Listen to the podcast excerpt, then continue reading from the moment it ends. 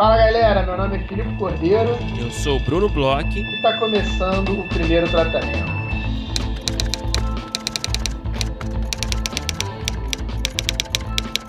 Fala, Brunão! Tudo bem, cara? Fala, Filipe. Que alegria escutar a sua voz assim de forma tão eufórica, né? É, Brunão, 2021, é, por incrível que pareça, 2020 acabou depois de 365 mil dias. É passou o ano uhum. e agora temos o nosso primeiro episódio de 2021, um ano que está parecendo muito o passado, mas que eu fico feliz aqui de poder voltar a ouvir sua voz, Bruno. Opa, estamos de volta, né, Filipe Cordeiro? Acharam que a gente não voltaria? Voltamos e voltamos melhores, voltamos maiores, por que não? Não sei, talvez? Mas... A gente voltou com tudo, isso eu posso dizer. A gente Sim. voltou aí com um monte de coisa acontecendo. É, porque que acontece, né, Felipe? Até explicando para quem tá escutando a gente. A gente fez essa pausazinha, né, essas pequenas férias, né, desde, desde o Natal, se eu não me engano, uhum.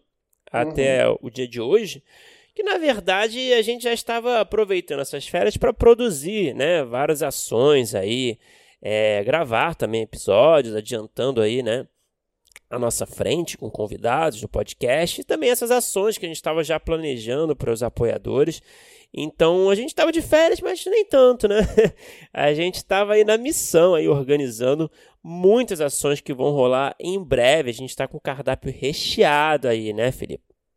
É mesmo, Brão, de férias, mas não tanto, mas deu para dar uma descansada. A gente é, deu para dar uma planejada, então a gente vai começar aí o ano com um monte de novidades, já vai ter é, grupo de estudo, que é uma coisa que a gente fez ano passado. Já vai falando assim, sem, nenhum, sem nenhuma cerimônia? Eu acho que sim, porque como é tanta coisa, Brunão, são tantas coisas, acho que a gente já pode começar a introduzir as primeiras coisas que vão acontecer aí no ano. É, os nossos ouvintes que nos acompanham nas nossas redes sociais, que é sempre bom falar, que é primeiro tratamento em tudo, né? Então nos sigam lá no Instagram, no Twitter, no Facebook, é, acho que é isso. Mas os ouvintes já devem ter visto, a gente está com uma nova comunicação visual feita pela grande Maria Clara a gente já está com algumas novidades por vir, então é legal que você acompanhe nas nossas redes sociais, porque a gente vai falar aqui um pouco por alto, mas tudo que a gente vai falar aqui tem lá, então acompanhe, siga as nossas redes, mande mensagens por lá, mas para ficarem ligados em tudo que está acontecendo e como é que faz para cada uma dessas coisas que vão acontecer, é bom estar nas redes sociais. E aí, como eu já adiantei, a gente já volta e começa o ano com a volta do nosso grupo de estudos, né, Bruno? Sim, sim, eu acho que essa é primeira informação que a gente está passando agora, né? Eu acho que como o Felipe falou aí, a gente tem muita coisa boa é, vindo aí, mas a gente também, a gente vai falando aos poucos, né? A gente vai, conforme essas ações vão se aproximando, a gente vai se aprofundando, né, nos detalhes e com informações de datas e, e, enfim. Então a gente pode o que a gente pode fazer do momento é já adiantando quais são as ações do futuro próximo, né, que você pode Quase esperar. um teaser, né? Porque também chegar no primeiro episódio já tendo que dar data e explicação. Vamos, vamos começando o ano ali com um teaser, com Isso. a esperança de um 2021 melhor. Né? Isso, e vai ter tudo nas nossas redes também, a gente vai anunciando tudo, vão ter as informações lá. Então a gente é super acessível também, qualquer dúvida a gente responde por e-mail, nas redes, enfim. Então não, não vai ter problema, isso eu tenho certeza. Mas o Filipe já começou aí, né, já anunciando que a primeira ação aí do ano vai ser o grupo de estudos, né? A gente teve a primeira edição ano passado passado, é, ali com o Guilherme Petri, que foi o grande coordenador desse grupo, que foi ótimo, nós dois participamos desse grupo, aí tivemos é, um grupo muito legal aí de roteiristas, apoiadores participando, também fizemos boas novas amizades e, e também encontramos velhos amigos, que foi ótimo, a gente, né, a gente fez a leitura do, do Como Contar um Conto, né, do Gabriel Garcia Marques, E foi ótimo. E a gente vai ter uma segunda edição que vai começar. As inscrições né, vão abrir em fevereiro, né? Como eu disse, a gente vai passar as informações com calma, então não, não fique ansioso, não fique ansiosa. Uhum. É, mas teremos a segunda edição que vai ser focada na poética clássica e na tragédia grega, também com Guilherme Pedri. Então, a gente considera aí uma espécie de evolução, né, da, da primeira edição para essa, em termos de, é, de dificuldade do material, principalmente, né, que, que a gente sabe que são livros meio cabeçudos. Mas vamos, vamos estar todos juntos ali, de mãos dadas, então vai ser legal dar um apoio e, e tentar entender, compreender essas obras juntos, certo, Felipe? Exatamente, a gente já começa aí com o clássico, né, o que talvez seja o primeiro livro de roteiro da história da humanidade mesmo, assim, que é a Poética, né, do Aristóteles, e um segundo livro para a gente acompanhar um pouco dela aplicada, e tem tudo para ser tão bom quanto ano passado. Ano passado é, foi, além de tudo que você falou, e muito legal estar com essas pessoas, é, o grupo ficou durante. São ciclos, né? Acho que pode ser legal falar isso, são ciclos, então a gente acompanha a leitura do livro, nesse caso dos livros, durante alguns encontros. Ano passado a gente terminou até com é, roteiro feito, então teve um último encontro, a gente criou lá uma dinâmica parecida com o livro do Gabriel Garcia Marques. É, fez uma conversa em grupo, discutindo caminhos de uma história foi escrito um roteiro, então assim tem sido muito é, bom para tudo que, que já era meio que a proposta, que é acompanhar um grupo de estudo, estudar, trocar impressões e ainda tem sido meio que produtivo, né? Eu achei Sim. muito legal ano passado e fica aí é, esse teaser, como você bem falou, mais, mais para frente, quando chegar mais próximo, a gente informa tudo direitinho, como é que é, faz para se inscrever, datas, é, todas as questões, né? E a outra grande coisa que a gente tem aí também, logo no início do ano, aí nos primeiros meses, é uma nova mentoria, que também é uma coisa que a gente, de certa forma, repete um modelo.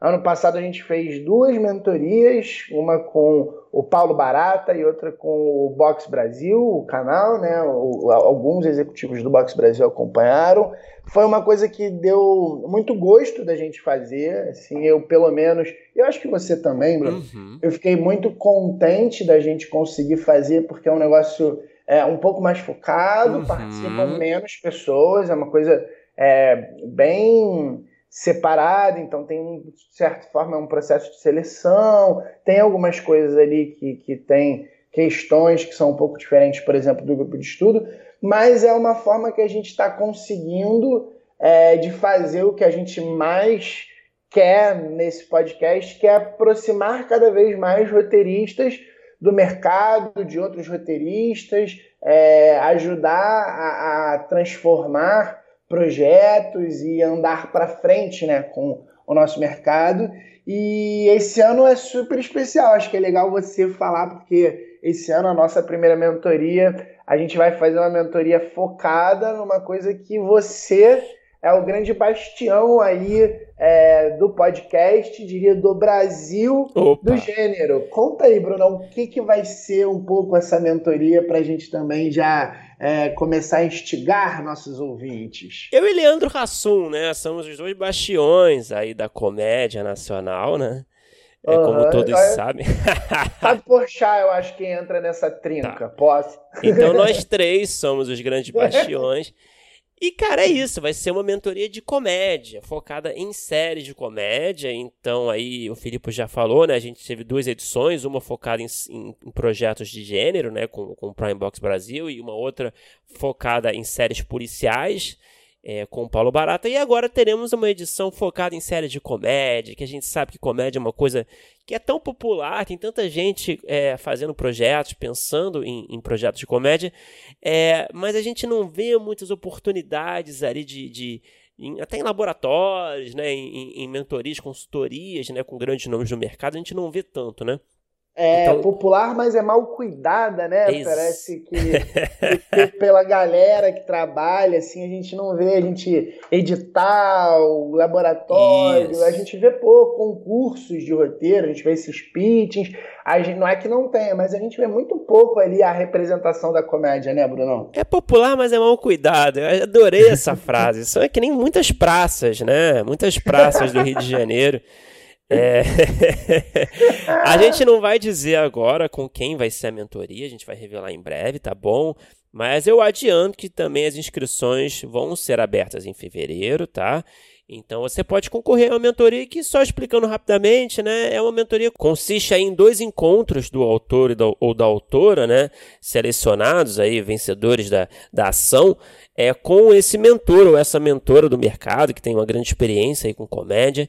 É, então é uma oportunidade aí para trabalhar o seu projeto, aí ter a, a, o auxílio de alguém com bagagem aí, que alguém que tem aí uma visão de, de comédia, que tem experiência e vai te ajudar a, a transformar o seu projeto, porque não amadurecê-lo, enfim.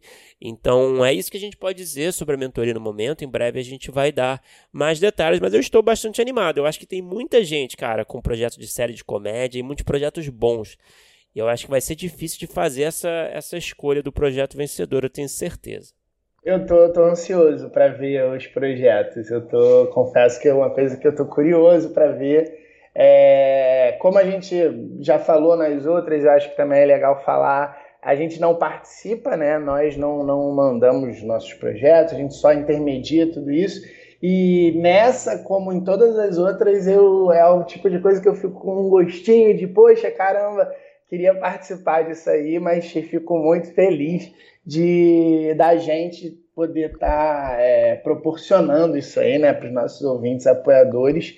E Brunão, eu acho que tem aí a cereja do bolo, que é uma coisa que a gente foi muito perguntado aí durante uhum. o ano passado, início desse ano, muita gente veio perguntar para gente, que é a volta da nossa rodada de negócios, né, Brunão? É a segunda edição da nossa rodada de, de negócios, maior, melhor, gigante, é, como...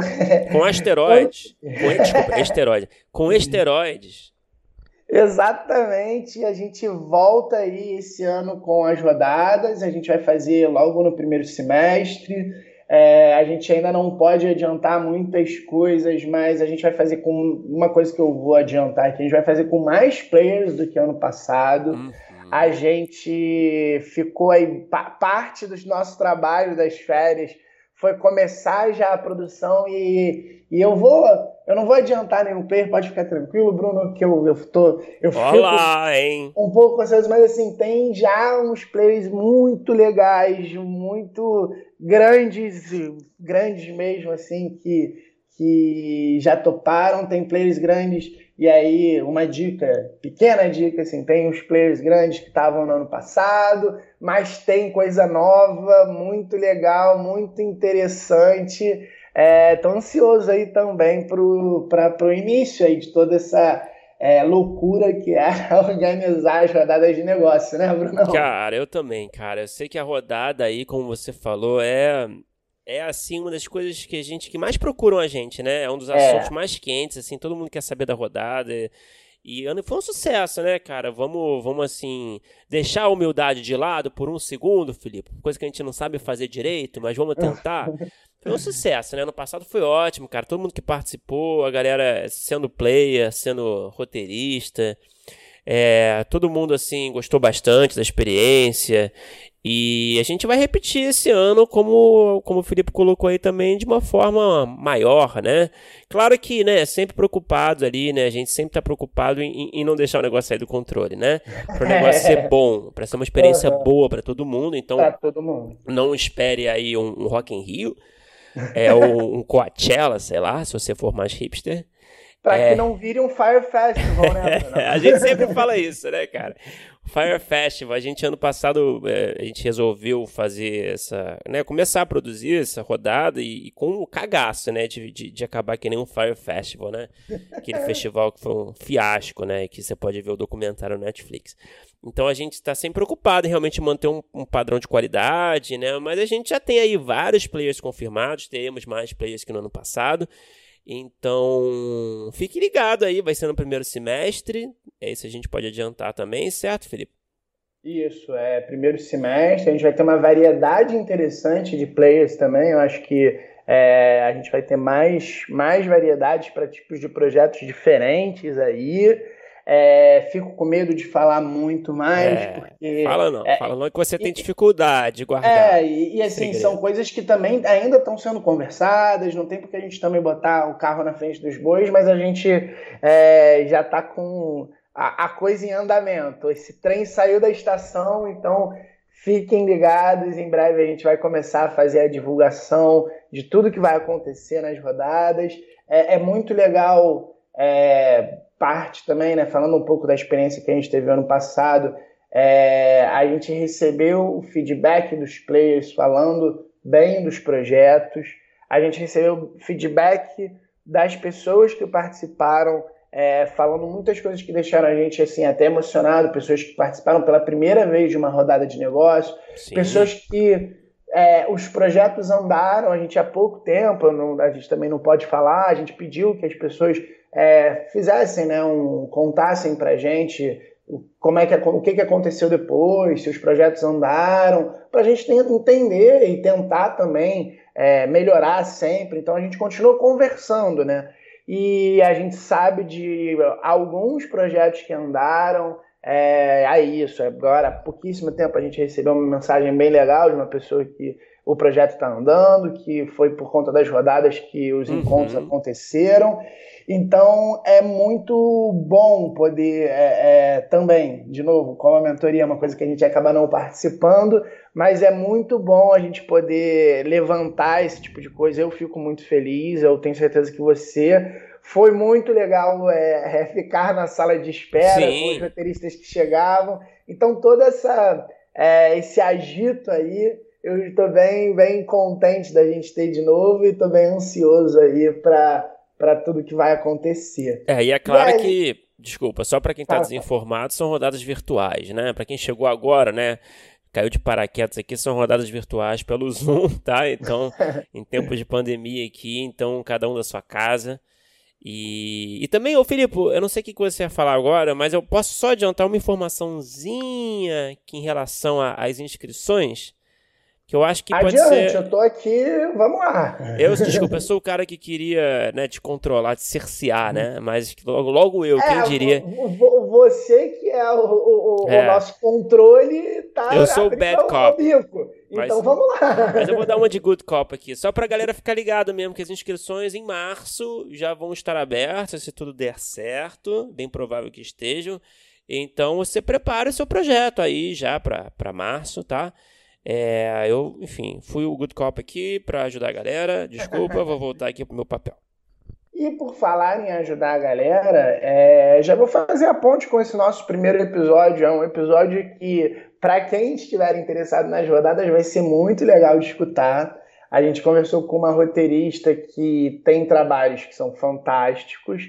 Ano passado, ela teve uma guinada na carreira dela e se tornou é, não só roteirista, mas uma produtora de conteúdo, uhum. abriu um negócio, é, contou muito sobre como são as negociações, como funciona o negócio dela, e acho que para quem é, tem esse interesse de entender mercado, é, quem tem interesse também em comédias, em filmes populares, e que quer saber um pouco mais sobre essa roteirista que é quase que uma empresária, né? Quase não é uma empresária. Empreendedora. É, é um papo bem legal. Com quem que a gente conversou, Bruno? Filipe, a gente estreia nova temporada conversando com a incrível Bia Crespo. Bia Crespo, roteirista, produtora. Como o Felipe falou aí, ela ela coordena sua produtora, TDC Conteúdo, a produtora de conteúdo, é, citando alguns trabalhos dela como roteirista, teve o 10 Horas para o Natal, filme que está na Amazon, se eu não me engano, A Sogra Perfeita, Galeria Futuro, colaborou no longa Meus 15 Anos, na série Doutrinador. Então, olha o currículo da Bia, que demais. É, foi um papo ótimo, cara. Eu adorei. Acho que, como você falou aí, cara, a questão do mercado foi um papo muito centrado né, na, na, no posicionamento do roteirista, no comportamento, no jogo de cintura, nas possibilidades do roteirista produtor né, de conteúdo. Eu acho que foi um papo muito, muito, muito interessante e perfeito para a gente começar aqui essa nova sequência de entrevistas. Sem dúvida, a gente adorou. A gente conversou até um pouco depois sobre isso, como foi um papo que nós mesmos ficamos é, querendo as informações. Então vamos escutar aí. Eu espero que vocês gostem, como pra gente foi bom gravar. Bora escutar.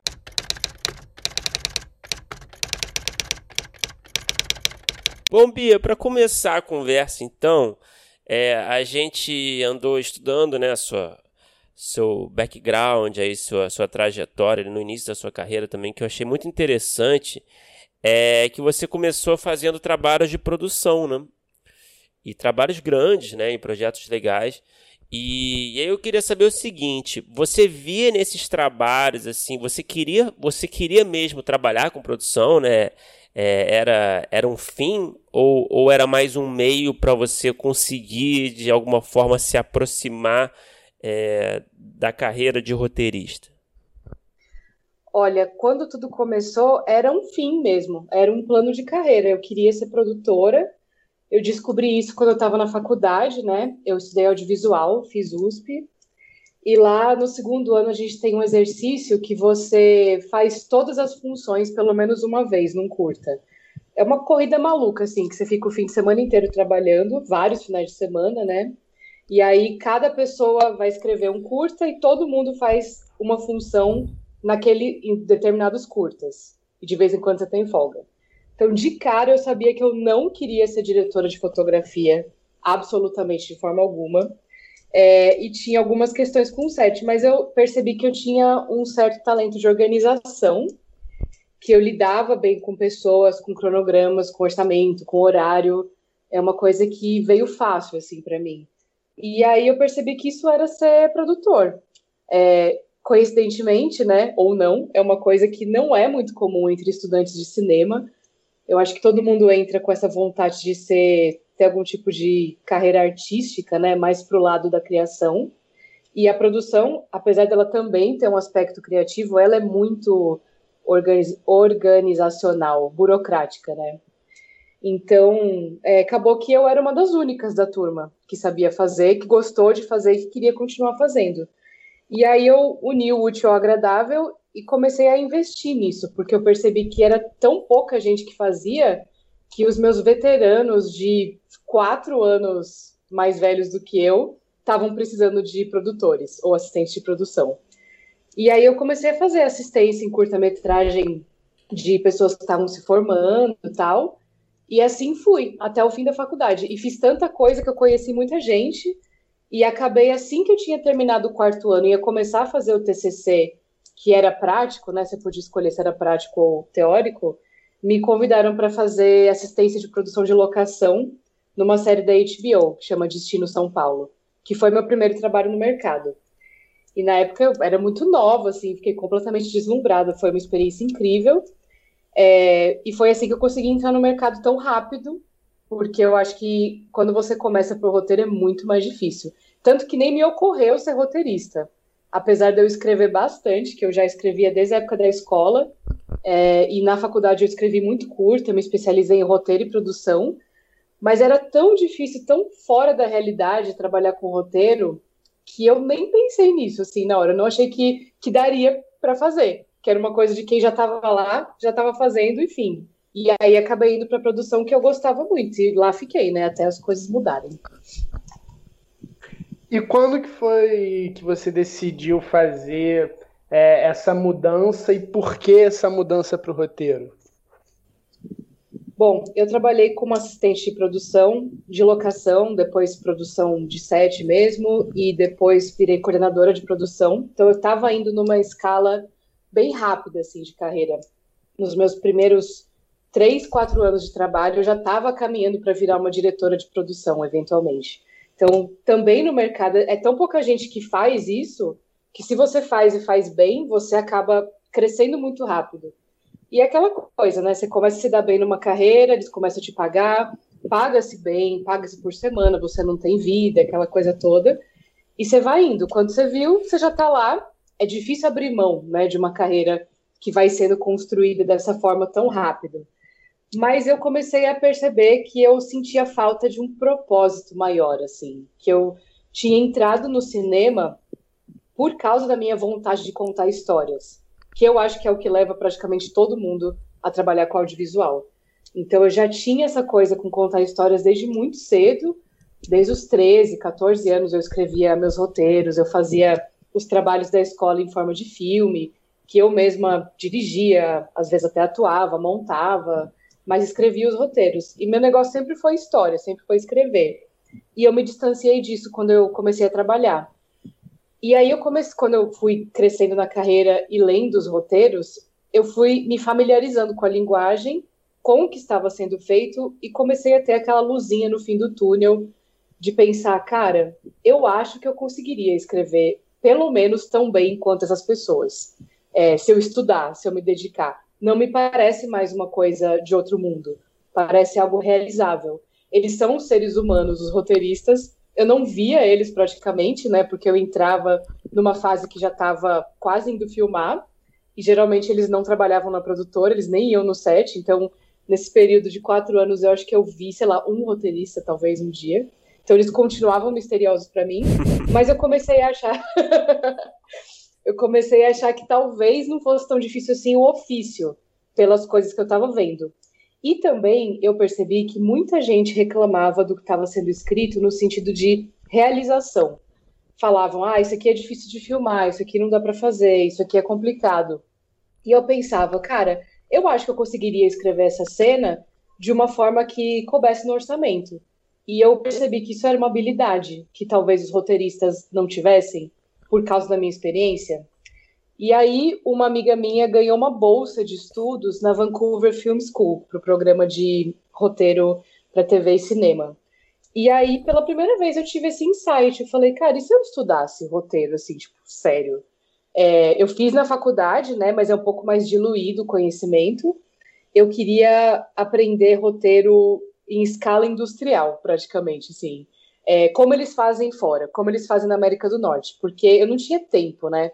Eu já estava no mercado e eu ia parar minha carreira por um ano para ir estudar lá, que era o meu plano, né? Eu não ganhei a bolsa, infelizmente, mas eu tinha juntado um bom dinheiro trabalhando na produção e eu queria fazer isso. E eu escolhi lá porque é um curso integral, intensivo, em que você passa por todas as partes do roteiro durante esse ano e sai com muito material. Escreve longa, série, até roteiro de games, sketch, teatro, tudo. Eu falei, eu quero fazer isso, eu quero ir lá e me dedicar por um ano só a isso, para eu voltar, tipo, muito especialista em como eles fazem rápido, porque eu quero escrever rápido. O que eu vi é que um dos problemas que, que falavam tanto era tá atrasado o roteiro, tá demorando o roteiro, o roteirista sumiu. E eu pensei, eu vou lá e eu vou aprender como eles fazem o sistema industrial, como que eles conseguem entregar 22 episódios de, de série por ano. E aqui a gente não consegue entregar seis, entendeu? Aí foi por isso que eu fui. Eu falei, talvez eu consiga apresentar uma solução que seja o meu diferencial no mercado nacional. E você diria que essa experiência em Vancouver, você diria que a parte prática é, foi assim o maior trunfo assim da experiência de escrever tanta coisa, né? Porque a gente sabe que o nosso ofício, né, por mais que a gente estude, leia e, e faça cursos, né, é, você precisa realmente é, ali botar ali a mão na massa, né? Você acha que essa parte prática foi o grande trunfo do, da experiência? Com certeza. Eu acho que roteirista não é quem escreve, é quem mostra o que escreve. Essa para mim é a grande diferença.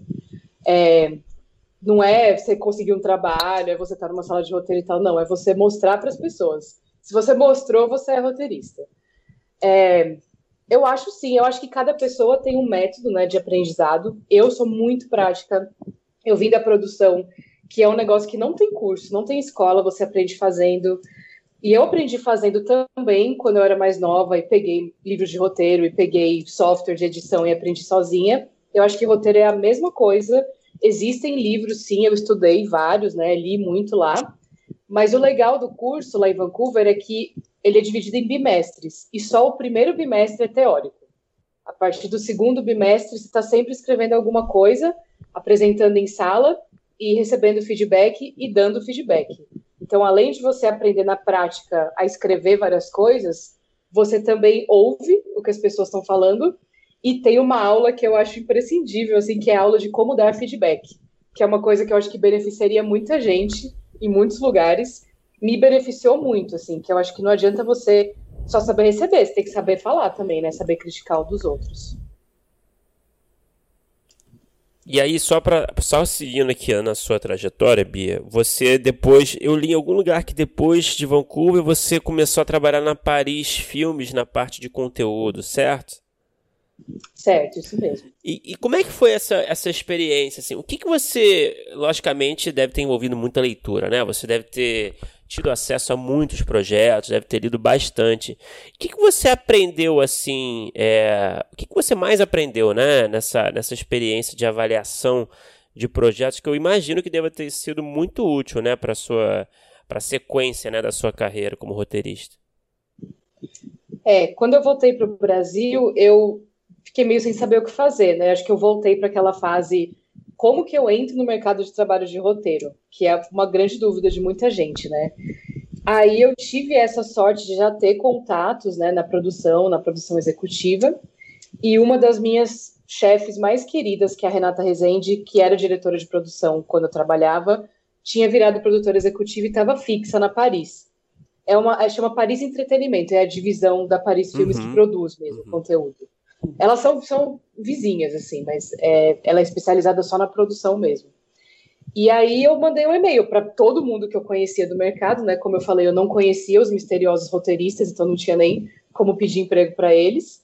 Mas eu mandei e-mail para muitas produtoras que eu nem conhecia e também para figuras que eu conhecia do mercado. Eu acho que esse é o jeito mais eficaz, assim, para quem está tentando entrar no mercado, é você ficar mandando e-mail oferecendo seu know-how Lá no curso eu tinha aprendido sobre isso, que provavelmente meu primeiro trabalho seria no departamento de conteúdo de algum lugar. Eu acho que isso é igual no Brasil ou lá fora. Ser assistente de sala eu acho que requer mais habilidades do que ser assistente de conteúdo a princípio. Então, para mim foi muito bom ter entrado assim. Aí a Renata me colocou lá para ser assistente da Mirna Nogueira, que aliás é uma roteirista incrível que vocês têm que entrevistar, eventualmente. Não, ela, ela já, é um tá, já está marcada já. Então, aí eu fui trabalhar como assistente da Mirna Nogueira, que é uma roteirista incrível, maravilhosa, sabe muito, assim. Na época, ela estava fechando a redação de dois roteiros da casa, que eram o Meus 15 Anos, que é estrelado pela Larissa Manoela, tá na Netflix, e o Internet o Filme, que foi um projeto super ousado, assim, juntando todos os youtubers que faziam sucesso na época. Isso foi em 2016. E foi uma escola incrível, assim, eu tive um privilégio enorme. A Mirna, além dela ser muito talentosa, ela é muito generosa. Então, ela, ela podia ter me deixado só lendo os projetos, que era o que eu fui contratada para fazer, né? Era uma função meio administrativa, meio criativa. Então, eu organizava o cronograma, né, do nosso departamento, as entregas, fazia até contrato com os roteiristas, tudo mais, e também recebia os projetos e lia, fazia relatórios. Foram muitos, assim, foram, cara, centenas é, que eu li, assim, roteiro, e depois, uma segunda fase, a gente abriu para receber sinopses de até uma página, e isso aí foram, tipo, 700. Então, foi uma escola mesmo, sem contar os roteiros e argumentos e escaletas dos roteiristas que estavam desenvolvendo projetos para casa. Então, tudo que eles faziam e voltava, eu sempre fazia meu comentário, a Mirna fazia o dela, ela me, me explicava o porquê dela estar tá falando aquelas coisas e juntas a gente dava um feedback. E ela, além de ser a diretora de conteúdo, ela também era roteirista, ela tinha a redação final dos roteiros da casa. E ela me botou nas salas. Isso foi a melhor parte do meu trabalho, era essa, era a que eu mais gostava. Que é uma coisa que ela realmente não tinha obrigação de fazer, mas ela fez, porque ela via como uma forma de ensinar. Então, por exemplo, os meus 15 anos, é, foi um roteiro que ele teve muitas idas e vindas. Então, foi feita meio que uma sala de roteiro em que eu era assistente. Daí a Mirna e os outros roteiristas, eles falavam, eu ficava lá anotando, ajudando, dando sugestão e tudo mais. E ela me deixou escrever algumas cenas, que foi minha primeira colaboração no longa. E foi incrível, assim, eu morria de medo, né? Quando você vai escrever pela primeira vez, você fica tenso, nervoso. Mas eu fiz, assim, foi incrível ver pela primeira vez eles atuando lá, falando as coisas que eu tinha escrito. E foi uma oportunidade maravilhosa. Depois que eu fiz aquilo, eu falei, cara, só quero fazer isso, certeza. Mas aí eu ainda fiquei dois anos no departamento de conteúdo antes de, de fato voar com minhas próprias asas. Ô Bia, você falou sobre é, a importância né, que você sentiu tendo uma aula sobre lei da feedback de roteiro e depois trabalhou com essa parte do departamento de conteúdo, que imagino que você deve ter lido é, um milhão de coisas diferentes. E aí eu queria saber se você, a sua impressão aí na volta, e lendo e recebendo vários tipos de projetos e roteiros, é, continuou sendo a sua impressão anterior do, dos roteiros e dos roteiristas? E quais são os, é, as, os segredos, quais são as melhores formas de receber o roteiro e, e, e, e dar um feedback, e fazer um trabalho de doctoring? O que, que você acha que é importante é, para esse tipo de, de trabalho? Bom, que eu percebi de cara, assim, principalmente recebendo as sinopses de fora, é que realmente a gente tem um certo nível de amadorismo ainda no mercado, né? É, não é culpa das pessoas, dos roteiristas, absolutamente. É, eu acho que é porque a gente ainda tem uma certa deficiência nos, nos cursos de roteiro. Eles são muito caros e às vezes eles são inacessíveis. O curso que eu fiz era muito caro mesmo. Foi um privilégio poder ter ido lá que muitas pessoas não têm. Mas eu sinto isso, que tem coisas que você consegue ler um livro de roteiro e você aprende, sabe? Tipo formatação, é, estrutura básica de três atos e viradas dramáticas. E eu sinto que às vezes as pessoas pulam essa parte, né? O Brasil, ele tem uma cultura, às vezes, um pouco artística nesse sentido de ah, o autor tem a sua voz e não importa a estrutura. E eu discordo um pouco disso, assim. Eu acho que existe o espaço do autor e da sua arte, da sua criação, sem estrutura. Que bom que existe, deve continuar existindo. Mas quando você manda um projeto para uma produtora super comercial, tipo a Paris Filmes, você tem que ler a produtora. Assim, não dá para você mandar um projeto conceitual sem estrutura para um lugar que faz filmes de comédia para a família brasileira. Eu acho que isso é a primeira parte do discernimento que tem que ter. E eu via que muita gente não tinha. As pessoas mandavam os projetos da vida delas, super autorais e sem estrutura nenhuma, para serem analisados lá. Então, isso é uma dica assim, que eu daria. Saiba para onde você está mandando. Não mande para todos os lugares tudo, porque senão vai ser mal recebido e provavelmente não vão passar da primeira linha. Assim. É, eu acho que um formato legal de mandar é, é uma sinopse de uma página. É como eu recebo até hoje, quando eu vou analisar alguma coisa na minha própria produtora. É, e lá na Paris também a gente adotou esse sistema. Eu acho que muitas produtoras fazem assim.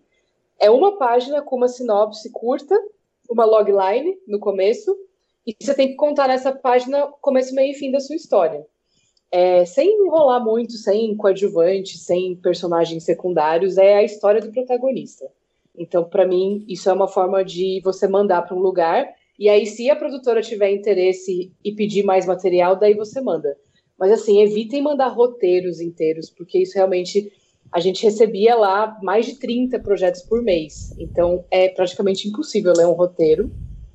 Então foquem na sinopse, que é melhor. E às vezes a produtora está procurando uma coisa específica, né? Tipo, ah, a gente quer muito uma, um drama infanto-juvenil, desses que o adolescente fica doente e tal. Tinha uma época que isso era moda, né? E aí, às vezes, está no seu roteiro, só que como ele tem 90 páginas, eu não vou ler. Agora, se você me mandar uma sinopse de uma página, eu já vou bater o olho e falar: ah, então talvez esse seja.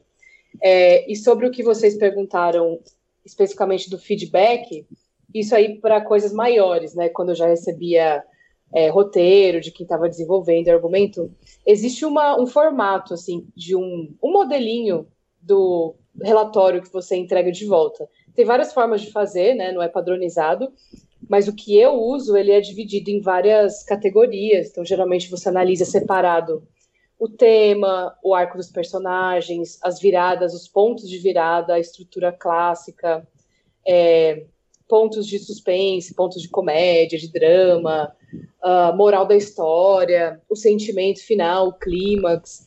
E aí, assim, você consegue identificar aonde está funcionando e onde não está.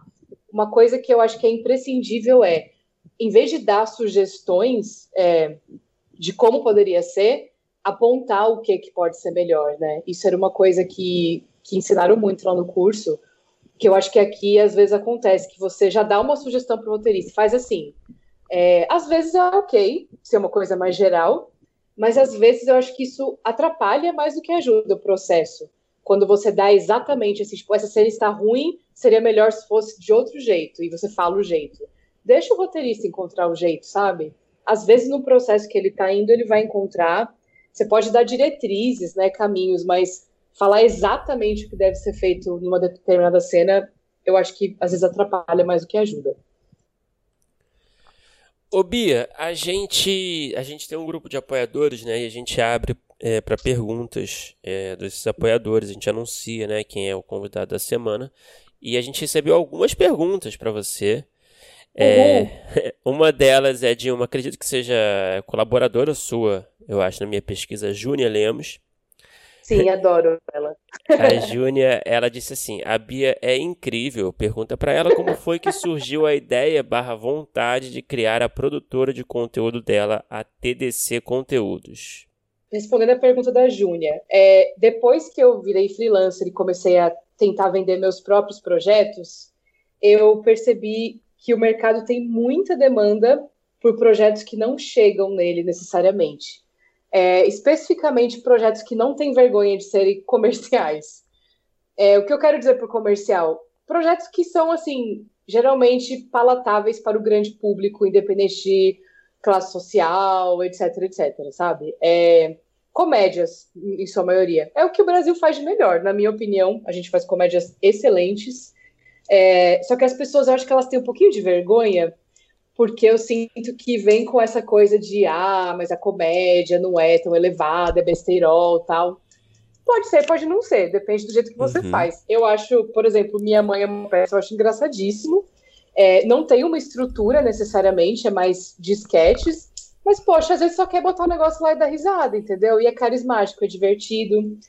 E, e, eu sinto que o mercado procura muito esse tipo de conteúdo, inclusive a maioria dos filmes de comédia ele começa dentro da produtora, algum produtor executivo, alguma diretora de conteúdo tem a ideia da premissa e daí eles contratam um roteirista para desenvolver, porque é raro que roteiristas cheguem com ideias de comédias populares. E eu acho que foi aí que eu consegui dar o meu pulo do gato, porque eu adoro cinema popular comercial, sempre gostei, e era o que eu queria escrever desde o começo. Então, eu consegui vender muitos projetos muito rápido por causa disso e percebi que eu não estava mais dando conta, porque é muita demanda mesmo, assim. Eu não consigo fazer todos os projetos que eu tenho vendidos ou opcionados, comercializados. E a demanda continua chegando, gente pedindo toda hora. Se tem um projeto assim, projeto assado, tal, comédia, protagonista mulher, infanto juvenil, pedem muito infanto juvenil, pouquíssimas pessoas fazem. E aí eu tive essa ideia, eu falei, cara, eu tenho alguns amigos que, que têm projetos, assim, a gente participou desses concursos, né? Frapa, Rota, Série Lab, e a gente sempre trocava entre nós ideias de sinopse, desenvolvimento, chegava até a fazer reunião de brainstorming, conversar sobre como seria a estrutura mesmo. Daí eu falei, ah, eu, eu não, não tenho no momento, mas eu conheço tal pessoa que tem. E isso aconteceu algumas vezes ao longo do começo de 2020. Daí eu pensei, cara, é, o, o problema maior é que as produtoras às vezes têm um receio de contratar um roteirista ou uma roteirista que não fizeram nada ainda, né, para assinar um filme ou fazer vender uma série. Então eles têm mais confiança se vier junto um anexo, que sou eu, que faço meio que um script doctoring, um intermédio, que eu acho que para elas passa essa sensação de se o roteirista não der conta, tem alguém ali para ajudar e a gente não perde o investimento. Uhum. Apesar de que isso nunca aconteceu. Os roteiristas sempre deram conta, eles são ótimos. E daí eu comecei a fazer isso. Comecei a, a fazer uma curadoria dos projetos que, que meus amigos tinham, a princípio, né, meus conhecidos. Fui atrás de algumas pessoas que eu conheci nesses eventos. Tinha visto pitching. A Júnia mesmo foi uma dessas. Tinha visto um pitching dela, achei legal. E aí comecei a juntar e fiz um catálogo, assim. Tipo, não, não pensei muito. Falei, vamos fazer, depois a gente pensa. Fiz um catálogo de uns 10 projetos, mais ou menos. E comecei a mandar para as produtoras que eu conhecia, para onde eu já tinha apresentado o projeto e tal acabou que foi um sucesso, sim. Eu realmente fiquei surpresa. É, eu lancei o catálogo em agosto de 2020. Agora, no final do ano, em dezembro de 2020, a gente já está com quatro ou cinco projetos comercializados. Já está um em desenvolvimento, outros dois começando, assim, alguns tentando ser vendidos. Porque é isso, eu acho que se você oferece o que as produtoras querem, é meio caminho andado, sabe? É fácil. E eu meio que sei o que elas querem tanto pela minha experiência na Paris, quanto pelo que eu escrevo. E aí eu ajudo os roteiristas fazendo uma espécie de, de script doctoring antes né, de mandar o projeto, ajudo eles a dar uma amarrada nesse documento de venda, e aí eu levo e apresento. Muitas vezes sou eu que faço pitching, outras vezes são eles mesmos, eu ajudo eles também a ensaiar pitching, aprender.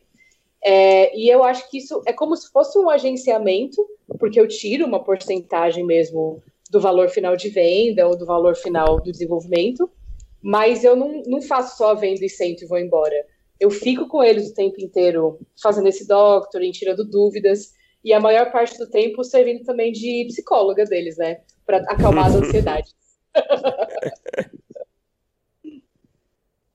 Agora, eu achei uma parte importante da sua resposta que você falou é esse olhar é, dos roteiristas é, para olhar enviesado com comédia, ou às vezes até não só comédia, mas alguma coisa um pouco mais popular. É, e aí você passou né, pelo, pelo, pelo Frapa, pelo Lab, viu um monte de pitching, deve receber bastante coisa agora, até como produtor, e recebia muita coisa.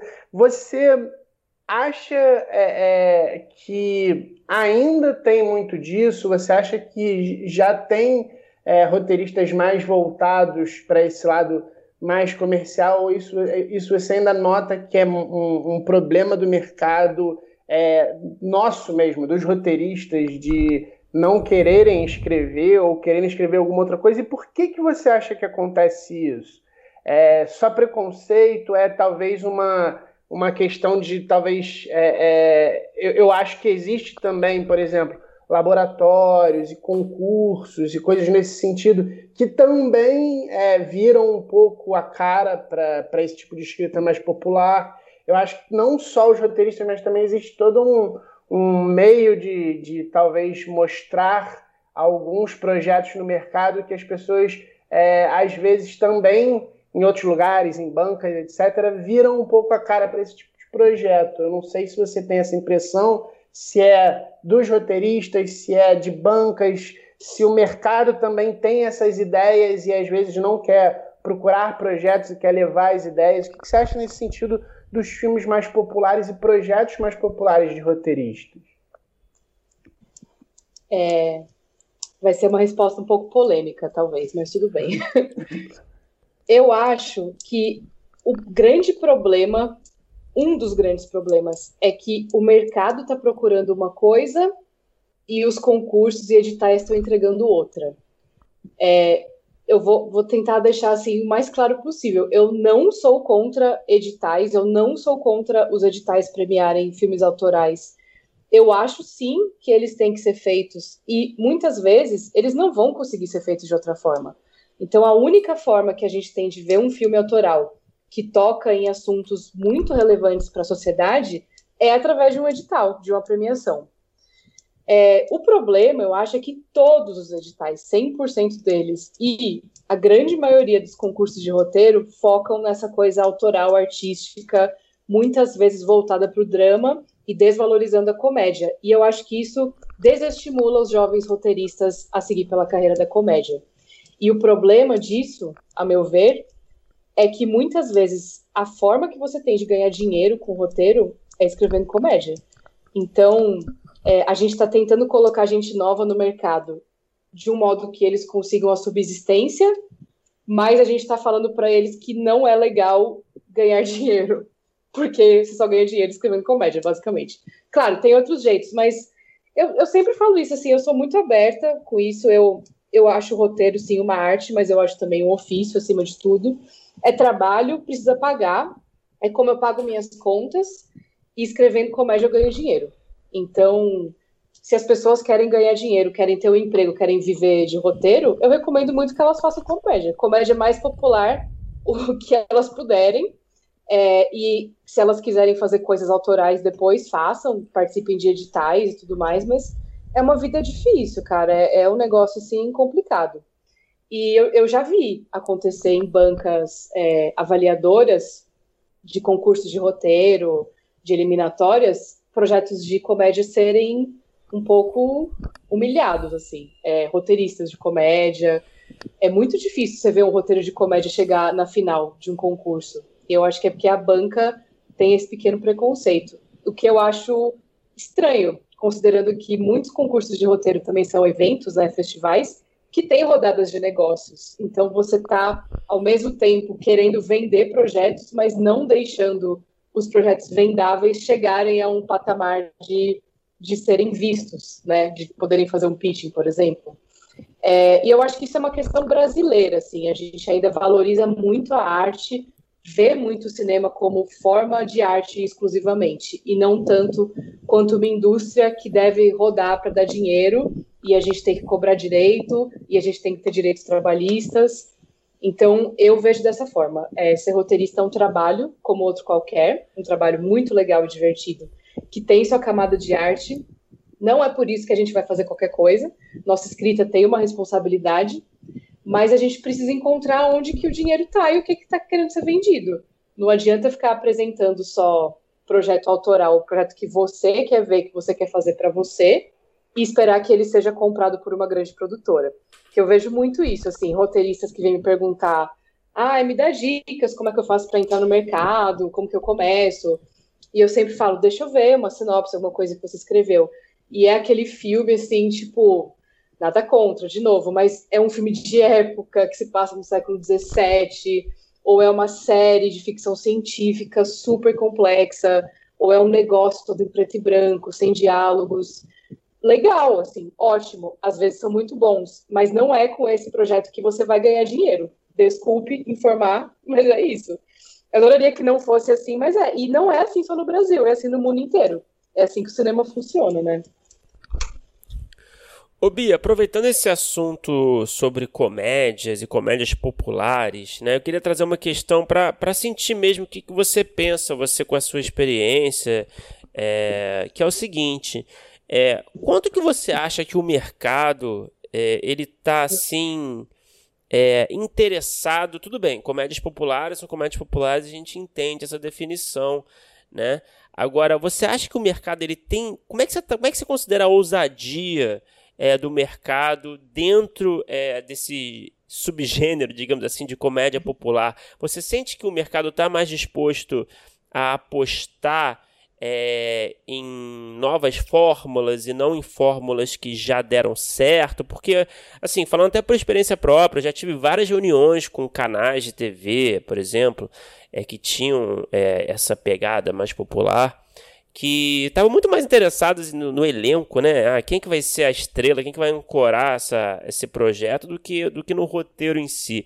Como é que você vê, assim, essa questão, assim, desse amadurecimento é, dramatúrgico é, dentro dessa coisa da comédia popular? Existe algum espaço é, para, sei lá, eu não digo experimentalismo, né? Que eu não sei se o experimentalismo popular dialogam diretamente, mas você acha que existe algum espaço para ousadia? Sim, existe. Eu vi uma evolução grande, assim, do, de, de, quando eu comecei a trabalhar na Paris, 2016 para hoje é, eu acho que aos olhos dos, dos civis, assim, de quem está de fora, não dá para ver muito, porque realmente são passos lentos, né? A gente não pode querer também mudar um negócio que está aí há anos do dia para a noite, mas dá para ver que está acontecendo. Tem um esforço muito grande sendo feito de dentro para fora. É, eu chamo de cavalo de Troia essa estratégia, né? Você faz um filme ultra popular com todas, todos os elementos que geralmente fazem sucesso e não assustam distribuidores, mas você coloca um uhum. negocinho diferente. Então, eu faço isso em todos os meus projetos. É, o mais recente que eu tenho é 10 Horas para o Natal, que estreou nos cinemas agora em dezembro. É, não foi muito bem, claro, né? Porque a gente estava no momento de pandemia, mas ele tinha que estrear por conta das normas da Ancine e agora está na Amazon, finalmente, acho que tendo seu, seu momento. E esse era um filme muito clássico, era assim, faça um filme de Natal. É, protagonistas crianças para a família inteira. Beleza. Tem uma fórmula para fazer isso. E o filme realmente ele segue uma formulinha bem clássica. Mas a primeira coisa que eu pensei foi: eles não vão ser filhos de pais casados, eles vão ser filhos de pais separados. Porque isso é o máximo que a gente vai conseguir fazer. Né? Assim, claro, eu adoraria, nossa, esse é o máximo. Eles são filhos de pais separados, que são amigos, e o pai, ele se descobriu gay depois de uma certa idade, agora ele tem um parceiro, e a mãe tá namorando outra pessoa e já tem famílias. Putz, da hora, ia adorar, adorar. Mas a gente sabe o que é possível e o que não é possível. Eu não vou ficar forçando a barra, porque eu sei que não vou conseguir. É, eu vou fazer o que dá, de pouquinho em pouquinho. E eu acho que ter mostrado um casal separado já foi uma grande coisa, porque eu recebi muita, muitos comentários falando sobre isso. Que é uma coisa que para mim é super casual. Tipo, ah, pais separados? Sim, claro, são tantos, né? Tantos divórcios no Brasil. Mas as pessoas não estão acostumadas a ver em filmes desse tipo, que são muito idealizados, né? E aí, mais de uma pessoa me mandou mensagem ou comentou falando que os filhos tinham visto e começado a entender que não é porque os pais estão separados que a relação da família acabou, que eles podem ser amigos, que existe amizade depois do casamento. Para mim, isso é uma vitória gigantesca. Porque talvez se eu fizesse um filme conceitual, mais artístico, sobre a família que eu gostaria de ver, ia ser visto por, sei lá, 20 mil pessoas. Eu fiz o filme assim, e esse casal separado vai ser visto por milhões, espero eu, né? E isso para mim é, é, atinge muito mais. Eu, eu acho dessa forma eu me sinto mais completa como roteirista. É, eu acho que cada um sabe como é, encher a sua alma, né, de realização. E a minha é essa. Eu, eu acho que assim atinge mais gente. Eu sei que não é o ideal ainda. Estamos muito longe do ideal. Ainda é uma família inteira branca, aquela coisa bem padrão. Mas estamos tentando, sabe? De pouquinho em pouquinho. Eu sinto que, especialmente na Paris, tem muita abertura para isso. Lá tem uma equipe de mulheres, né? Principalmente, quase todas as pessoas que trabalham lá são mulheres que estão tentando fazer um negócio diferente. Elas também enfrentam as batalhas delas, né? A gente tem que lembrar que a gente não está lutando sozinho como roteirista. Geralmente, os produtores, produtores executivos, eles não querem fazer o filme padrão tudo igual. Eles também querem fazer uma coisa diferente mas eles têm que lidar com o dono da produtora, com o dono da distribuidora, com o pessoal do marketing, merchandising, product placement. Eles têm que lidar com muita gente que vai financiar o filme, principalmente agora que a gente está vivendo uma época praticamente sem Ancine, sem financiamento. Então eles têm que agradar muitas pessoas. Mas se a gente tentar trabalhar junto, eu acho que tem uma abertura. Os, os filmes que eu estou fazendo agora, eu estou trabalhando em dois roteiros originais para Paris de ideias originais minhas. Já são filmes que têm alguns elementos, assim, de, de diferença, né? Eu não posso falar muito ainda porque não foi tudo aprovado, mas se for para frente, vocês vão ver que são dois filmes muito clássicos e tradicionais, mas que tem ali um elemento ou outro diferente. Eu acho que isso começou, se eu não me engano, lá na Paris, com meus 15 anos, que já é um filme que tem um final não tradicional, porque a protagonista, né, que é a Larissa Manoela, ela tem um triângulo amoroso durante o filme. Mais ou menos, não é bem um triângulo amoroso, é ela gosta de um menino e o melhor amigo dela gosta dela. Nos padrões tradicionais, isso seria um triângulo amoroso, mas tá faltando uma ponta, né? Porque o amigo gosta dela, mas ela não gosta do amigo. E isso foi uma coisa que a gente defendeu muito lá, que não vamos fazer a mocinha terminar com alguém no final só porque o cara gostava dela e a recompensa dele e ela do nada vai ficar com o cara porque ela não precisa ficar com ninguém, porque esse filme não é sobre um romance, é sobre é uma história de amadurecimento. E aí é, foi difícil, não foi fácil. Foram filmados dois finais, inclusive. Não sei nem se eu podia falar isso, mas vou falar. Eles filmaram a versão. Tem uma versão filmada em que ela beija o melhor amigo dela no final, e tem outra versão que ela não beija ele, que os dois só tocam a música juntos. E foi uma batalha enorme. Minha, da Mirna. Você da conseguiu Renata, ter um papel ativo nessa batalha? Consegui, na época eu era assistente, né? Foi meu primeiro trabalho lá. A Mirna encabeçou mais essa batalha, mas eu estava junto com ela, eu falei, defendi, morrendo de medo, mas defendi, porque o marketing tinha um certo receio de que as pessoas fossem rejeitar um filme tão popular que a menina não ficava com o cara no final.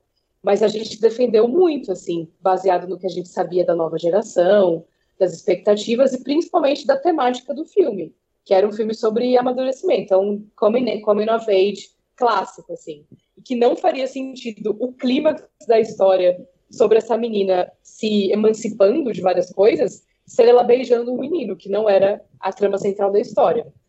E aí conseguimos, felizmente tivemos essa vitória e a versão final foi a versão que ela não beija.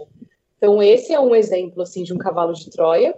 E nesse filme tem um mini cavalo de Troia também, que é, tem um casal de professoras dela, que foi uma coisa assim que passa muito despercebida, mas quem quem olhar com atenção vai ver. Ela tem duas professoras na escola que sempre aparecem juntas assim ao longo da trama. E na hora da festa de 15 anos, as duas estão abraçadas vendo a Larissa dançar. E isso foi uma coisa que a gente colocou também muito sutil, passou batido. Pouca gente percebe, mas também tá lá para tentar pelo menos começar uma representatividade. Cara, eu adorei essa expressão cavalo de Troia, cara. Adorei. Tomara que ela seja posta aí, é, seja colocada aí no dia a dia da- dos cursos de roteiro. É muito bom. Tomara. Ô, Bia, eu vou aproveitar que você falou 10 horas para o Natal e vou voltar para uma pergunta dos nossos apoiadores. O Jorge Rodrigues, ele fala assim, pergunta sobre o processo de 10 horas para o Natal e como foi a parceria com a Flávia Guimarães. Parabeniza pelo filme, que é muito bom e mega divertido. Ai, que ótimo. Eu adoro essa história, tá? Porque o 10 Horas para o Natal é o meu conto de fadas particular, porque foi meu primeiro filme. E a história de como eu consegui fazê-lo, é, o meu primeiro não me levou a conseguir fazer esse filme. Então, acho que isso é uma lição muito legal, principalmente para quem está começando. Eu trabalhei dois anos e meio na Paris, no departamento de conteúdo, e lá dentro, por mais que todo mundo era muito legal e respeitava muito o meu trabalho, mas por eu estar fazendo um trabalho de leitura e feedback, eles não viam muito o meu trabalho como roteirista. E eu mesma não estava mostrando. Eu tinha tanto trabalho que eu não tinha muito tempo de escrever os meus próprios projetos. Então, quando chegou o começo de 2019, eu falei, cara, agora é a hora. Estou começando mais um ano aqui, não estou feliz, quero escrever. Pedi demissão, foi um choque, mas depois entrou lá o Rick, inclusive que vocês já entrevistaram, o Rick Iraoka entrou no meu lugar. Grande É, então ficou, pois é, ficou em boas mãos o departamento.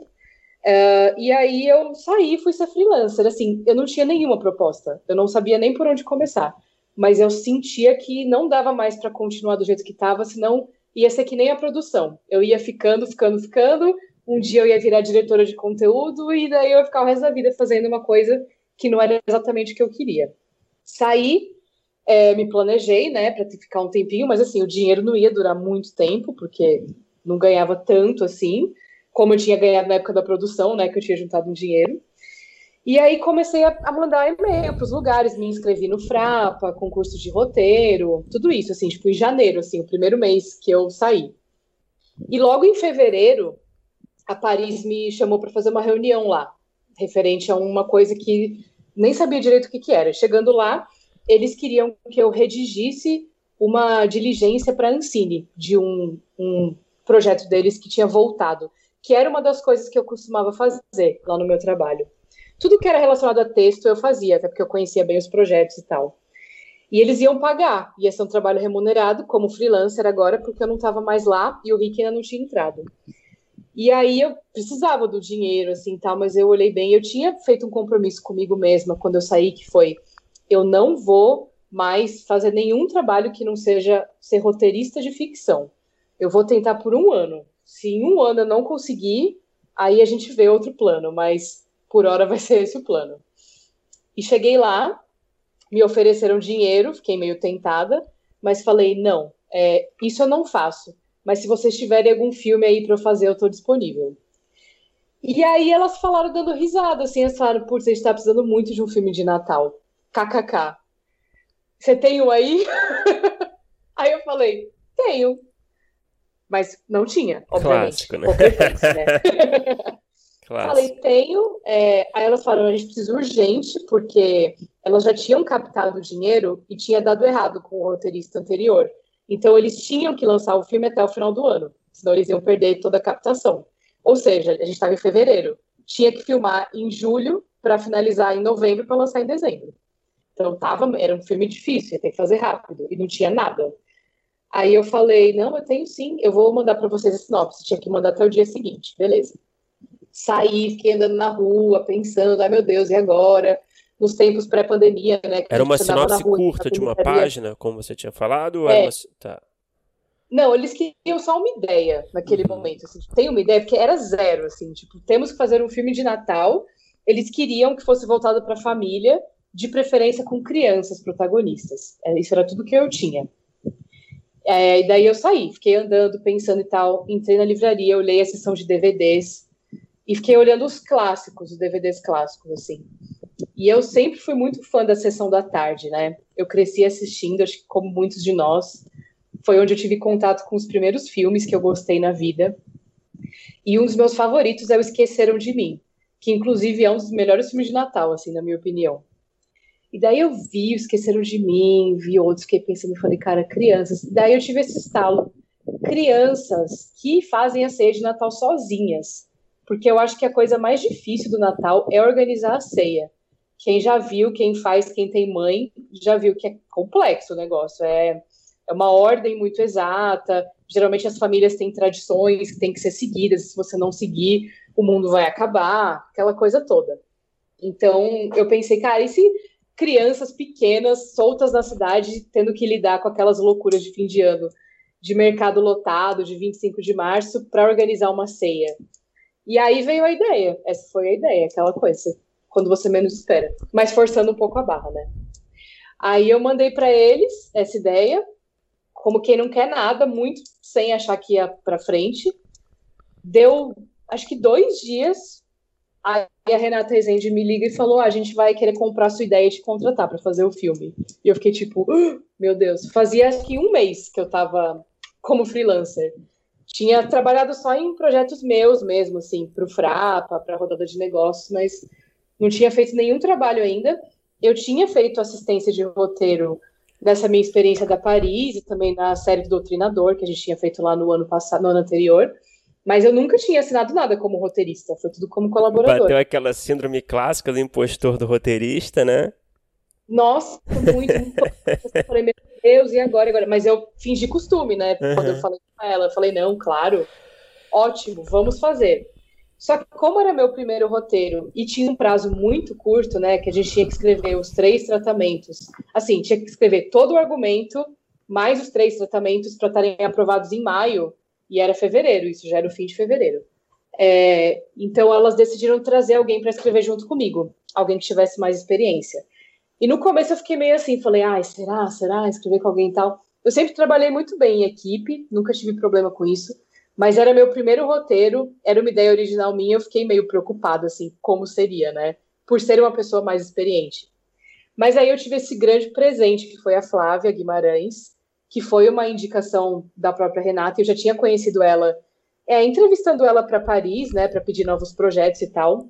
E eu adorei ela. Ela é muito legal, muito engraçada, muito gente boa.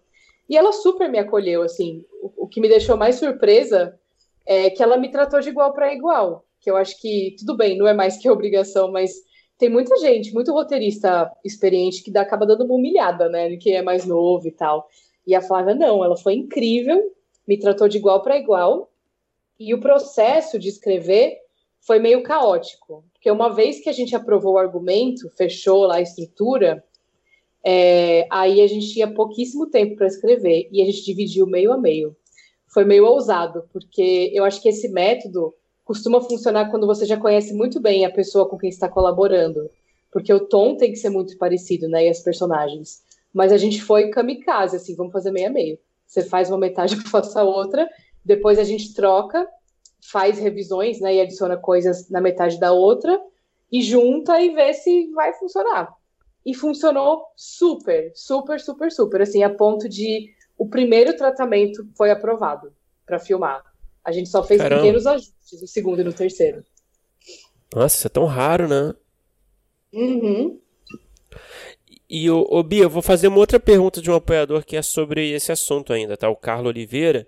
Ele queria saber é, se houve muita alteração no roteiro a partir das sugestões de direção. Olha, pouquíssimas. A diretora é a Cris D'Amato. Ela é maravilhosa, perfeita, incrível. Eu adoro ela. É, ela é muito boa, assim. Eu acho que diretor bom é um diretor que consegue olhar o roteiro e, e ser específico, sabe? Eu acho que é muito ruim um, aqueles comentários tipo, ai, precisa ser mais engraçado.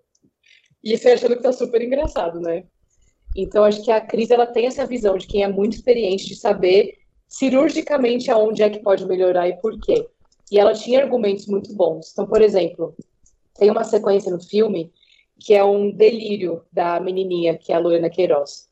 Ela tem uma bola de neve, né? E ela entra na bola de neve e tem um número musical dentro desse globo de neve que se passa no mundo fantástico. Essa cena toda se passava antes no próprio supermercado, que é onde eles estão. E ela tinha esse delírio e era tudo lá. Só que eles não iam conseguir filmar no supermercado muitas diárias, porque só podia filmar de noite e as crianças têm um horário que elas podem gravar. Então eles só iam ter algumas horas. E daí a Cris teve toda essa ideia. Vamos fazer a viagem para dentro do Globo de Neve, que até então era só um elemento né, da narrativa, não tinha uma importância na história era um, um presente que ela ganhava e ficava para cima e para baixo aquele negócio. E a Cris deu vida, né, a essa coisa. E ela deu essa ideia, vamos fazer dentro do Globo de Neve, e aí vai ser em estúdio, e a gente consegue fazer em uma diária, tem mais liberdade, não sei o quê. Eu achei que ficou ótimo, inclusive melhor do que a ideia original, e se provou ser uma ótima solução. Ela dava muitas boas, ela me ensinou muito, assim, de é, sempre tentar cortar cena para é, outros personagens, sabe? Evitar ficar cortando do personagem para personagem. Coisas assim que são muito visuais e quando você está escrevendo, principalmente no começo, às vezes você não visualiza no texto. Mas ela sabe visualizar, ela lê já vendo assim o filme. Então, eu acho que ela é excelente. E ela filma muito rápido, assim, ela não faz mil takes. Ela às vezes faz um take só e fala, ah, tá ótimo, próximo. Ô, Bia, a gente está se encaminhando mais para o final da entrevista e eu queria fazer uma pergunta que eu acho que quem está nos escutando é, é, e do nosso público-alvo deve estar tá muito curioso. É, eu queria saber como é que é e se você recebe projetos na TDC, se você tem dicas de, de forma de mandarem coisas para vocês, se vocês conversam com roteiristas, é, como esses roteiristas podem se apresentar. Eu acho que a galera que está escutando e ouviu é, é, tudo que você falou e essa trajetória tão é, até rápida, dá para dizer assim, né, da produtora deve estar tá com a cabeça a mil. É, eu recebo sim projetos. É, lá no site da TDC tem mais descrições sobre isso, né? Eu tendo a, priorizar os projetos que são mais do que eu domino. Então, geralmente comédia, comédia romântica, infanto-juvenil, porque como eu faço esse script doctoring com os projetos que chegam, eu prefiro coisas que eu vou conseguir ajudar. Porque, por exemplo, se chegar para mim um, um terror, uma ficção científica, suspense, não são gêneros que eu domino. Então, eu acho que eu não vou ser muito útil para o roteirista. Mas, basicamente, assim, o que eu faço na produtora é como se fosse um atalho de rodada de negócios, porque eu já passei por isso. Então, se as pessoas não forem da TDC, não tiverem acesso, eu recomendo, mais do que nunca, façam rodadas de negócios. Façam, porque é a porta de entrada para tudo. Tudo, tudo, tudo. Eu fiz durante 2019, eu participei de todos os eventos de roteiro que existem no Brasil, é, fazendo rodada, levando projetos diferentes. Então, eu criei muito projeto também. E foi assim que eu estabeleci os contatos. Então, hoje em dia, eu não preciso mais fazer rodada de negócios. Eu mando um e-mail para uma produtora, eles me recebem, e a maioria das vezes eles entram em contato comigo e perguntam se eu tenho projetos. Daí que vem a TDC. Mas se você não está nesse nível ainda, não tem problema. É, faça projetos. Eu sempre recomendo, não desenvolve muito. Porque quando chegar numa produtora, se ele for opcionado, adquirido, muito provavelmente vai ter o input da própria produtora. Então, eu acho que não vale muito a pena você pegar um projeto e ficar meses desenvolvendo a estrutura e a sinopse de cada episódio, ou até um roteiro de um piloto. Hoje em dia é muito raro alguém ler um roteiro de um piloto. Não tem mais tempo. Inclusive, a, os projetos que eu vendi, os últimos, foram sinopses de uma página. Os dois filmes que eu estou fazendo para Paris agora, a Paris comercializou para o, o canal, para o player, com uma sinopse de uma página de cada um. E só depois que o negócio estava fechado, que a gente foi abrir argumento, roteiro, tudo. Então eu sinto que está cada vez mais rápido e mais objetivo. Eles querem muito mais ver qual é a trama central da sua história e qual é o potencial que tem, do que de fato ver uma coisa toda estruturada. Até porque você, sozinho, roteirista iniciante, provavelmente não vai fazer um roteiro tão desenvolvido quanto o mercado espera. E tudo bem, ninguém está esperando isso de você. A gente quer ideias boas, simples e fáceis de executar. Então, eu acho que quanto mais ideias, melhor do que menos ideias mais desenvolvidas. Acho que essa é uma dica. Eu, no, em 2019, se eu não me engano, eu desenvolvi 20 projetos originais de longa série. Tudo sinopse curta, assim, de uma, duas páginas. E com esses projetos eu fui em rodada de negócios. E uma, acho que eu não vendi nenhum em rodada de negócios, mas eu fiz uma com a conspiração e eles me contrataram no ano seguinte para ser exclusiva lá. Então eu não consegui vender o projeto, mas eu consegui um emprego. E durante o primeiro semestre de 2020 eu fui roteirista exclusiva deles, criando projetos originais lá. Então acho que isso é uma porta de entrada muito boa. Então desenvolvam sinopses com começo, meio e fim. Não tenham medo de dar spoiler. As pessoas falam às vezes, ah, mas eu vou falar um spoiler do meu projeto. Gente, não tem spoiler no mercado. A gente quer saber qual é o fim da sua história para ver se funciona. Então, façam. Acho que o poder de síntese é uma habilidade de roteiro que é pouco explorada e é muito importante. Então, mesmo que você já tenha um argumento de 10 páginas ou um roteiro inteiro escrito, faça uma sinopse de uma página. Como que a gente faz geralmente? Cada parágrafo descreve um dos pontos de virada. Então, você geralmente vai ter seis parágrafos, cada um para um ponto, né? É, essa é uma dica que eu posso dar para quem está tentando entrar. Bia, é, bom, ótima dica que você deu aí. A gente tem o bloco final, né, que a gente faz aqui tradicionalmente, é, que é as mesmas perguntas, né, que a gente faz para todo mundo. Então vamos lá. É, qual é o melhor roteiro que você já, já escreveu, na sua opinião? Pode ser qualquer formato, pode ser curta, pode ser longa, pode ser piloto, pode ser, enfim, um episódio de uma série, pode ter sido produzido, não produzido. Manda ver. Cara, eu, tenho uma, um negócio que eu acho que eu sou o oposto da maioria dos roteiristas. Eu gosto de tudo que eu faço. É, eu espero que não de uma forma narcisista, assim. Eu, eu não acho que é, nossa, que genial mas eu gosto, assim, tipo, eu termino de escrever eu fico, nossa, eu gostei, eu realmente gosto. Eu não fico agoniada de assistir, sabe? Eu acho que são bons trabalhos. Eu gosto muito do 10 Horas para o Natal. É, até porque de, de, tudo que eu fiz, assim, até hoje, é a única coisa que está pronta ali, a gente vê inteiro. Eu já assisti A Sogra Perfeita, que foi o filme que eu fiz depois. Ele ia estrear agora em dezembro, mas por causa da pandemia ele foi para setembro só desse ano, 2021. Mas eu já assisti o corte, ele foi filmado faz tempo. Eu gosto bastante também, acho engraçado. Mas o 10 Horas para o Natal, ele tem aquela magia de dessa história toda, como eu falei para vocês, de ser um conto de fadas. É, e ter sido meu primeiro filme, assim, eu acho fofo, eu, eu, gosto da história, da mensagem final. Tem muitas homenagens também a filmes de Natal de Sessão da Tarde que eu adoro.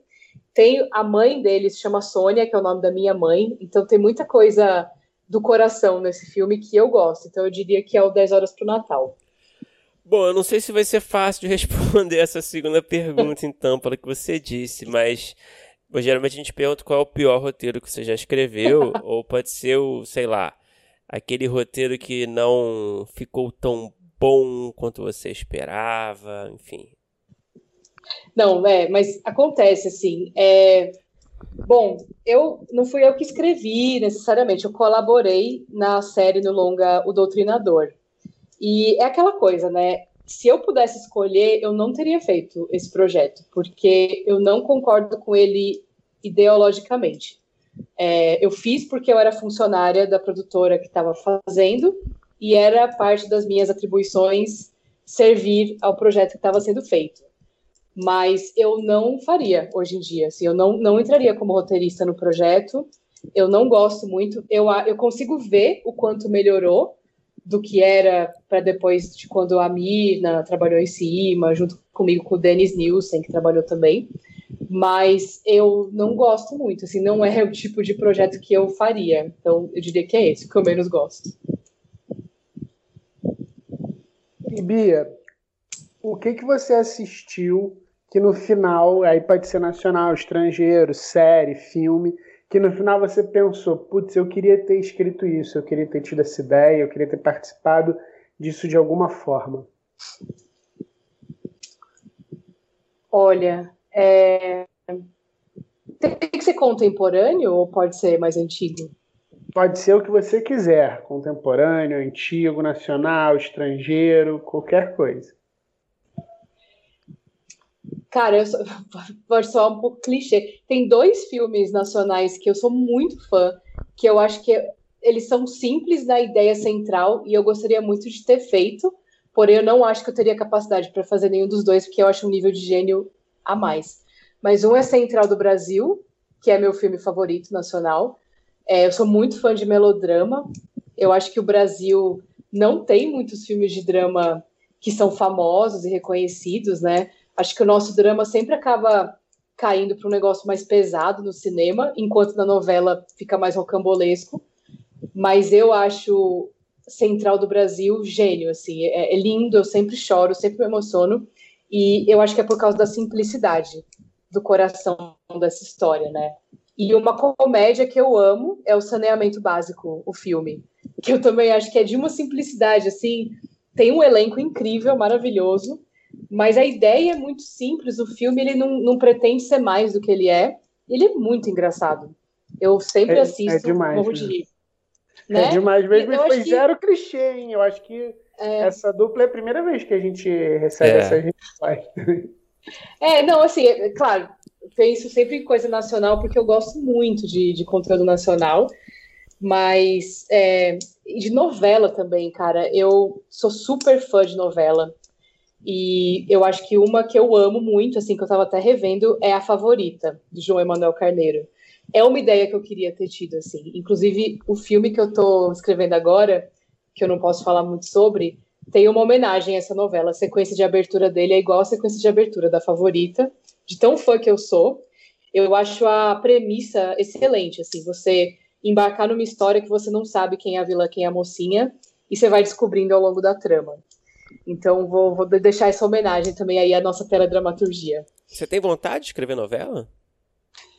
Olha, era meu sonho. Quando eu entrei na faculdade, era tipo meu sonho, meu objetivo. Queria muito. Mas depois que eu ouvi relatos de como é a vida de um roteirista de novela, eu fiquei um pouquinho com o pé atrás. Porque parece que você fica sem vida por muito tempo. E eu sou uma roteirista que gosta muito do tempo livre, eu sou bem disciplinada para escrever. Então eu curto assim ter meus finais de semana e meus feriados. É, mas claro, né? Se alguém da Globo estiver ouvindo e quiser me convidar, eu super avaliaria esse convite. E eles estão muito ricos, né? Tá bom. É, exatamente. e Bia, para terminar, qual é o, o, roteiro que eu não sei quanto que você pode falar, o que, que você pode falar, fica à vontade, tá? Qual é o roteiro que você tem, ou uma ideia que você tem desenvolvida? Que está ali é, separada, enfim, está esperando é, sua vez de existir de fato nas telas, está esperando acontecer, aquele projeto pelo qual você tem uma grande paixão que ainda não foi realizado, mas que você sonha em vê-lo realizado? Bom, eu, como uma mulher lésbica, meu sonho é fazer um filme com protagonismo lésbico, né? Acho que é o que eu mais gostaria. É difícil, como a gente falou, colocar isso dentro de uma coisa mais comercial, ainda mais no país que a gente vive. Ainda você vê muita, muitas, muitos filmes e séries com essa temática são mais de nicho, mais de arte, muito drama também, sabe? Eu tenho um pouco de agonia, que geralmente essas narrativas acabam em tragédia. E eu tenho um projeto que ele é. Eu não vou dizer que ele é autobiográfico, porque eu não viajei no tempo e ele tem viagem no tempo. mas ele é levemente baseado em diários que eu escrevi quando eu era adolescente. E ele foi até o vencedor do, de melhor argumento do prêmio Cabiria do ano passado. É a história de uma menina que tem 15 anos e é meio inadequada, assim, ela vive nos anos 2000. E um dia ela, ela tem um diário, ela acaba sendo espetada por uma caneta meio mágica e viaja no tempo para o futuro. E lá ela encontra ela 15 anos depois e descobre que ela ficou famosa publicando os diários da adolescência, que eram ultra secretos. E daí essa adolescente morre de vergonha disso e tal, e tem que conviver com ela adulta. Então a, a protagonista e a antagonista é a mesma pessoa com idades diferentes. E eu adoro esse projeto, amo, é, é meu sonho fazê-lo, gostaria muito. Ele está atualmente com a conspiração, mas é, é, difícil, assim, porque ele é uma comédia infanto-juvenil LGBT. E a gente sabe que isso é muito difícil de ser feito. Acho que no Brasil talvez nunca tenha sido feito. Então, esse é o meu projeto do coração, que eu gostaria muito de fazer. Oh, muito bem, Bia. Pô, demais. Muito obrigado por conversar com a gente.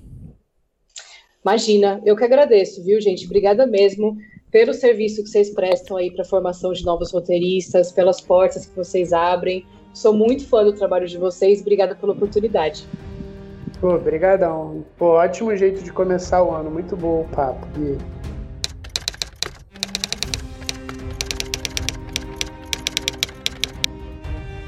Opa! Chegou até aqui? Muito obrigado por escutar. Não se esqueça de assinar o feed do primeiro tratamento no seu agregador de podcast favorito comentários, sugestões ou em busca de consultoria para o seu roteiro? Mande um e-mail para primeirotratamentopodcast.gmail.com que responderemos assim que puder. Já ouviu falar da nossa campanha no Apoia-se? Ganhe recompensas exclusivas e nos ajude a continuar entrevistando nossos roteiristas favoritos. É só entrar em apoia.se barra primeiro tratamento e se tornar um apoiador. Muito obrigado novamente e até o próximo episódio.